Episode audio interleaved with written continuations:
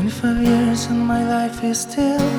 Trying to get the great big hill of hope for a destination. And I realized quickly when I knew I should.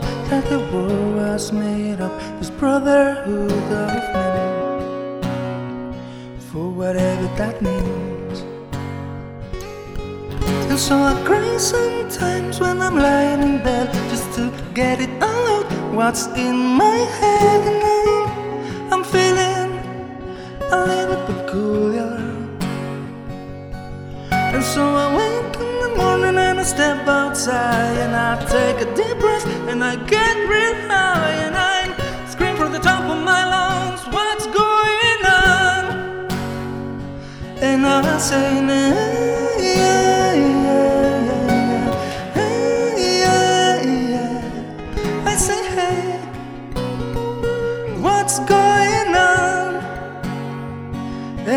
say.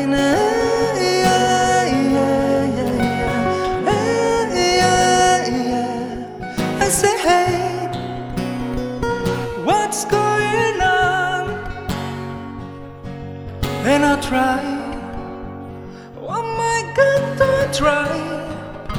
I try all the time in this institution, and I pray.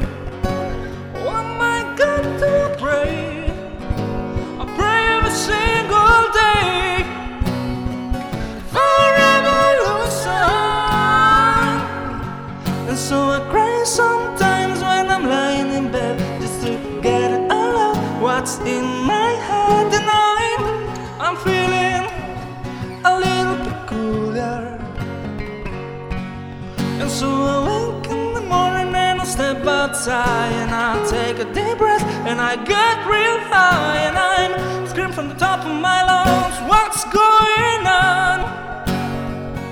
And I say, hey, yeah, yeah, hey. I say, hey, what's going on?